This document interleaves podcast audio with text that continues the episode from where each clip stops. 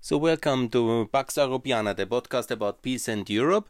It's again about Upper Austria and European Upper Austria, of course, and as a model region for um, uh, the um, uh, international policy and foreign relations of regions. Yeah? That's something which sounds really very strange and shocking for all my friends in Kosovo and Ukraine and in Albania when I promoted federalism in the last 15 years, and I told them to have uh, regions, powerful regions like Upper Austria, like Steiermark, like Arizona, and then to have also foreign rela- relations of regions. I will now talk how what Upper Austria is already doing, and it's not doing enough. And many uh, will now say, "Oh no, that's extremely dangerous because then the regions of um, Transcarpathia, Zakarpathia, it would have own rela- uh, relations with a region in Hungary and maybe break away." Because unfortunately in Eastern Europe and also um, in Spain, and you know, we have many of these issues, the result is always that everybody is so afraid of separatism and secessionism because we are also insecure about our own statehood and our own um, identities that we don't allow regions often, and that's unfortunately often the case, to have own regional development agencies, so they stay poor, and also not to, to focus on um, international relations. I proposed for Kosovo to have five regions with own international relations. I have uh, talked so much about federal Ukraine in a federal Europe. I talked about federalism, six regions in Albania. And you know, if my closest friends looked at me if I'm crazy and have nothing better to do. but I simply know it that Upper Austria has all these international relations, and no, Upper Austria doesn't want to be independent. no, there is no secessionism in Austria because everybody is secure in our statehood and also in our Europeanness and also in our um, regional uh, autonomy. That's what we have. It's not called autonomy, but that the regions have their own constitution, their own law giving situation, their own budget, and also their own foreign relation. And it makes a lot of sense. And it's what mature regions do in Europe. And so it's important. Actually, Upper Austria could do even much more, but when you look at the website, they're already doing a lot. They work with Czech Republic and Bavaria together in this European region Moldau. I talked about some aspects about the George, uh, the General Patton region. I referred it, but they call it the Moldau region is it a perfect term? I like my Patton term, obviously more. But also, there is obviously an office of the Upper Austrian government of the land is in Brussels and I call on every region in Europe to have an office in Brussels. That means that Kosovo should have five regions and have five regions the southern, the northern, the western, the central region, the eastern region in Brussels. Five Kosovo regions, five Kosovo offices of five regions in Brussels.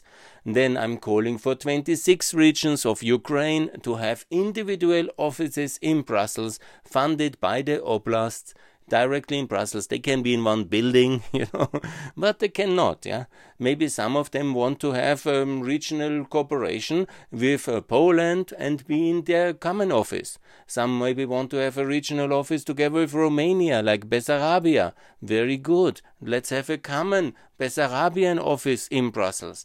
Let's have a common office of Zakarpathia with some Hungarian region, and the world will not go under.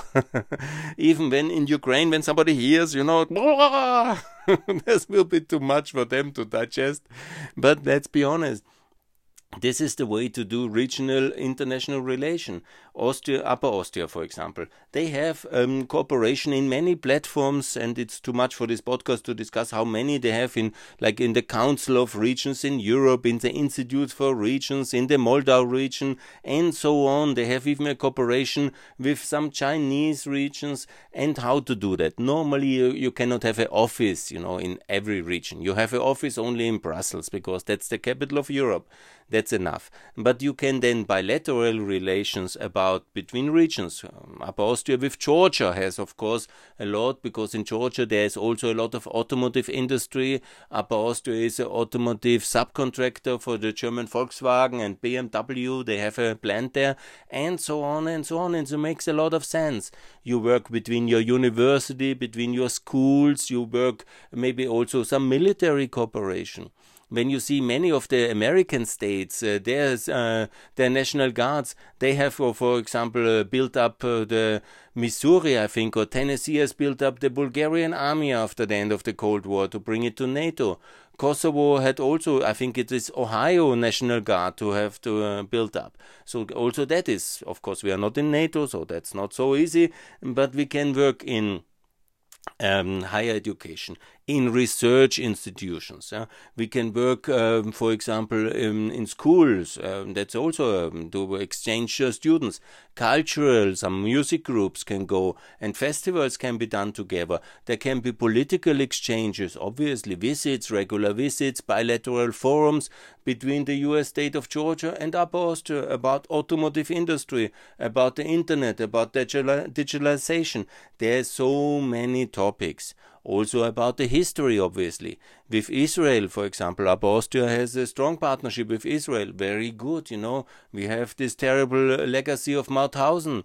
There's also the Braunau crisis, yeah. You know, there's many, many important aspects why we should have a very strong link with Israel. There's also then uh, cooperation with uh, Italy, with regions in Germany, with Baden-Württemberg. That's all really very important. And now let me talk systematically. First of all, regions should have uh, corporations inside a federal, a federal state with the neighboring regions. I mean, it's very logical. Upper Austria is bordering with Salzburg, with Steiermark, with Lower Austria.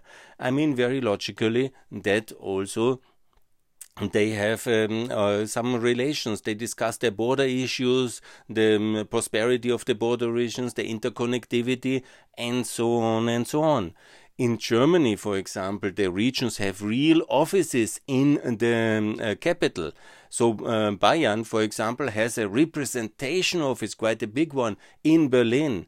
Unfortunately, in Austria, that's to my best case not really the, the situation. So why does Upper Austria not have an office and real big uh, kind of representation of Upper Austria in Vienna? We could be a better federal state like this then also with neighboring uh, regions, like for example Bavaria, or with um, then regions inside Bavaria. That's uh, this kind of Moldau cooperation, the Bavarian forest I talked already. But let's talk about regions first. Yeah. So uh, Upper Austria to have with German Länder a logical cooperation, like to have a partnership. Maybe in one of them it's maybe justified even to have a office in Munich. Would make a lot of sense to do something there. Why not? It's really a powerful, important partner. But also with regions where there is a lot of historic um, uh, cooperation.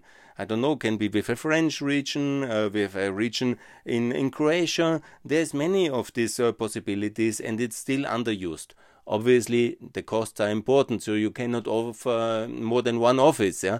But you can do bilateral agreements structure them and have officers working on it in linz for example and in bavaria and that's uh, absolutely possible.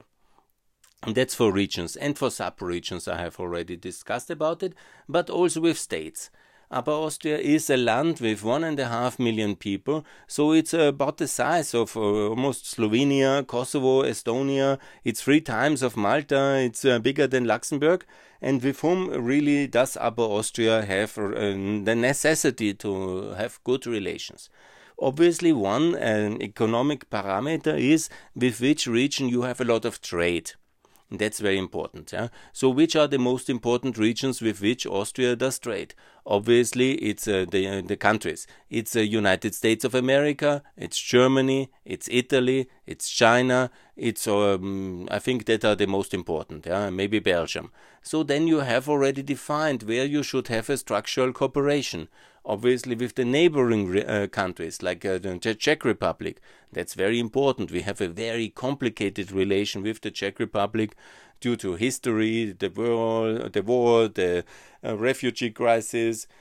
also the nuclear power station up there, and you know many of the migration issues. So that's really very important. Have an office maybe in Budovice, in Budweis. Yeah, it could be actually very good to have that. Let's discuss. Obviously, it's a question of how much budget you want to have, but it's very beneficial. And that's for the parameter of the economic uh, co uh, cooperation. The second most impo important parameter, maybe even more, to decide with which countries you have uh, international relation as a land, is obviously with which group uh, you have a lot of uh, immigrants and newly arrived citizens. So that's very important. Yeah? You need to see in Upper Austria, most of the newly arrived people are from uh, southeastern Europe, obviously from Romania, that's the biggest country, but then from all the successor states of uh, former Yugoslavia, because we had the Gastarbeiter treaties into the um, uh, industrial sites of Upper Austria, into the automotive and the steel and the chemical sector, especially from Bosnia, from Croatia, from Serbia, from Kosovo, and from Macedonia. So it's very important to have a structured cooperation with exactly all these countries. And then to define our land to state relation, to have also a consular office of these countries. For example, they have an um, embassy obviously in Vienna, but they can have consular offices if they want, and they also assess that means basically that their state is paying for an office or you can have an honorary consulate. That means that their state allows one of the businessmen or important personalities of Upper Austria to be an honorary consul of that country and work in the relation like that.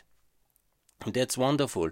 And then you obviously work with your consular staff and with all the honorary consul. You invite them to receptions and you try to build the investment relation, but also try to make sure that the newly arrived, um, for example, from Kosovo, there are a lot of people in Upper Austria, then you make sure they are really well integrated and that you make events and you work with the cultural associations of the newly arrived Austrians. Some of them are already citizens, some will be in the future, some will go back, some cannot get asylum, for example. There are issues with the rule of law. Then there must be some structural cooperation, and that's very important. And so, with all that countries where there is high level of trade or high level of interaction in the migration situation or in the newly um, in the in the um, population mix, then you must have international relations as a land in order to settle. You cannot always call Vienna, fix my problems, or help me with uh, export promotion, or Vienna, do this, do that, do that, and the federal level to be always focused on all regions. And no, there must be some direct relation. And that's very important in my view. And that really also helps then to create a little bit of competition because you need for a working state in a modern European economy, you need some competition between the uh, federal entities of a state no separatism, no secessionism, but you need to be sure that Upper Austria tries to be a bit more successful than Lower Austria, tries to uh, promote its own businesses better towards the foreign markets, tries also to have a better welcoming culture, to have decent people to work in this country and to love it, to be more welcoming. So you attract capital, you attract people, you attract ideas, and you succeed. That's so important in a competitive federalism. And you also try to get the best out of the federal level. You compete as well for federal funding. In, in the US, they call it pork barrel. But it's also very important that you are active to somehow say we have the best projects for the EU. We really are able to do the project. We attract international funding. We attract international, also federal funding from Vienna. And so that's also very important that there is this capacity, but also that there is this competition. And that's important in what I call a competitive federalism. I will maybe also enter the whole debate about, you know, this kind of sharing federalism, which is my favorite topic since years. Yeah, that is that federal institutions should be also shared nationwide, like they do it in Germany, where they have ministries uh, in Bonn for historic reasons. Very good idea, basically. Why not to have the Ministry of Economy in Linz? Yeah but uh, maybe that is too radical for some, and they are all getting shivering because every capital needs to have all the ministries and all the federal institutions must be always in the center because that is how we did it in the past, and, and then we cannot change it. Yeah, that's unfortunately what many people think. And also, when I talk about the international outreach of land, then many in Eastern Europeans shiver even at the idea. They prefer poverty because of the insecurity and the fragility of their statehood.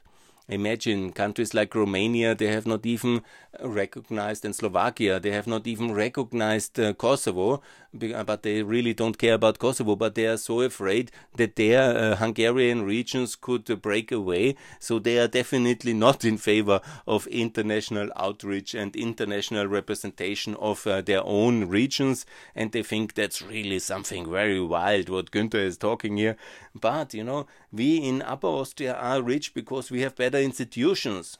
And so let's continue.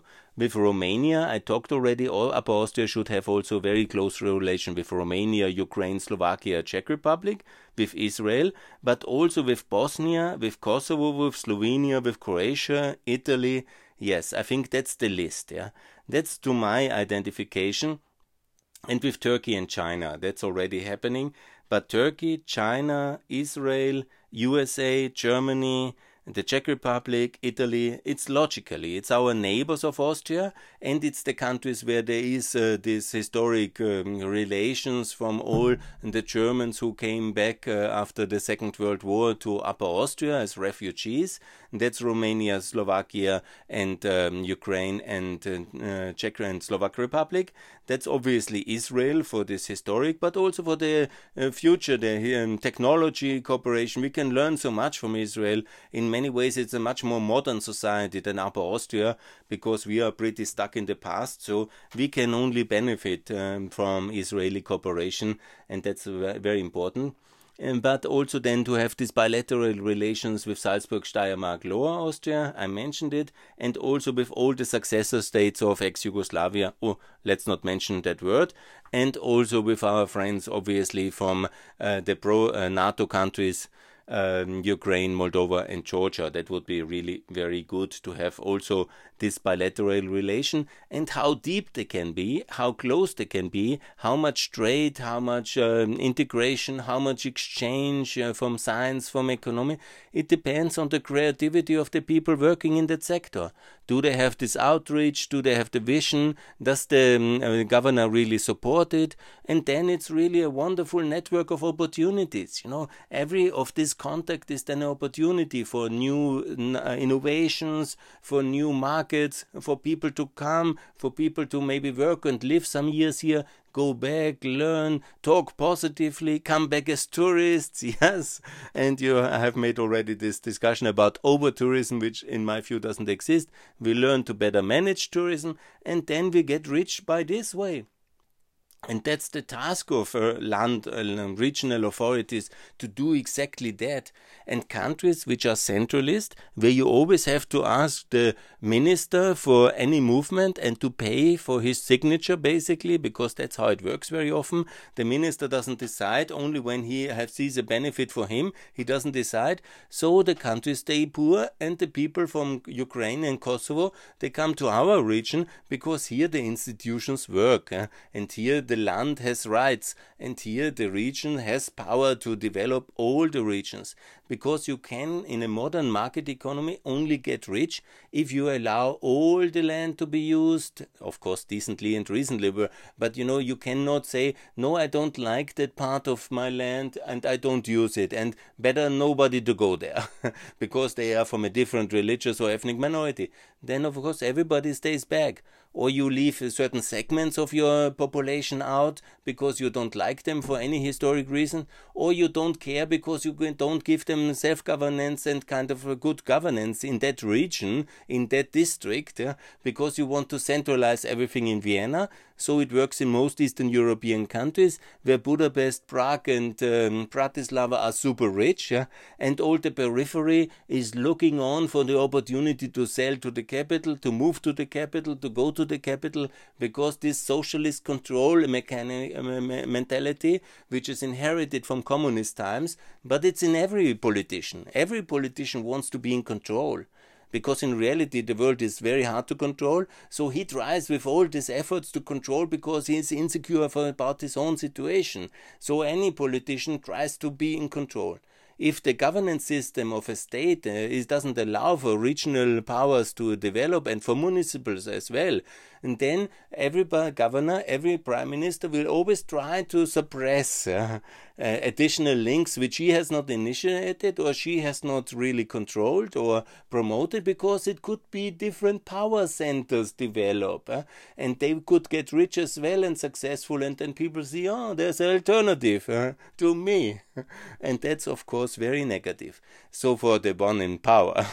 So but that's very positive for everybody else yeah? Because competition and diversity and openness creates all these links yeah? and this is the theory and this is the practical reality as well why regions must be powerful inside federal systems why such uh, steiermark tyrol arizona bavaria are important but also they should not be centralistic in their thinking but uh, rohrbach and but uh, leonfelden and all the districts and all the municipalities must also have good governance as well and they also must have their outreach. Like in the city and the municipal level, obviously that's well regulated. As partnerships between regions, municipalities, but already on the level of land, this should have this uh, kind of level of uh, almost like a state in a sense. And that's, of course, you know, wow, wow, no, no, no. But uh, it is very, much working. Obviously, you can only do that with decent states where they don't run away like Catalonia or Scotland. and there is a certain balance to be struck. But I think if you do it decently in a state, and I think it's well proven, then you don't. Um, and then everybody feels more happy. And such kind of extremist, separatist, secessionist kind of craziness is uh, evaporating over time. Because if you can, as Scotland, as, as Catalonia, have this outreach from European regions, have also your international kind of uh, activities, yeah, then normally most people say, okay, it's all decent here, it's all human rights, it's all freedom, it's all secure. Why to go for the costs of separation? Yeah? Because there's always huge costs with secessionism, mostly connected to war, to revolution, and to a lot of pain for all the people who didn't want to secede as well. Yeah, never forget that. Yeah, it's never 100% of these people who then want that. Yeah, so you always have a huge cost with separation. So if there is human rights and if there is decency, such separations should be absolutely avoided. That's why I never support any kind of independence movement and any kind of secessionism inside the NATO, EU, and inside democracies. Market democracies can solve their issues via decent federalism and governance.